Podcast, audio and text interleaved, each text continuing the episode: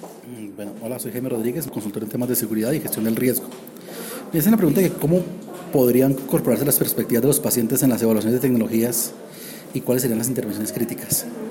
Digamos que, que, existen en Colombia varios elementos y es que se requiere hacer un trabajo mucho más activo, piramidal, de las bases de las sociedades de pacientes para que llegue la información de patologías, desenlaces, eh, aspectos relacionados con los medicamentos, eventos adversos, más, está más datos al foco de la evaluación, para también ver la perspectiva colombiana de lo que pasa en los sistemas de salud.